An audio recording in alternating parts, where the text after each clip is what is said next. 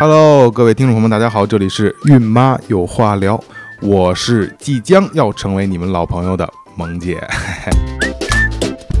呃，是这样啊，孕妈有话聊是我们一档新的栏目，这档栏目呢，主要讲的是所有的孕前、孕后、产前、产后的一些这个这个问题，然后我们请到的是我们的倪老师，育儿专家，然后给大家解答这些问题。来，倪老师跟大家打一招呼。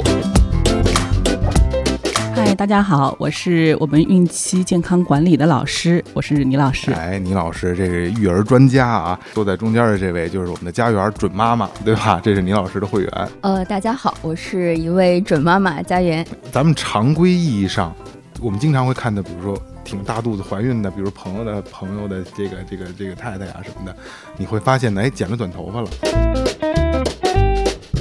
然后我刚刚也跟倪老师沟通过，我说其实我孕前掉头发会比较多，怀孕之后反而这个头发不怎么掉了。这这个是因人而异，是吧？对，然后我就所以，哎，我觉得可能把头发扎起来做一些事情会更方便一点。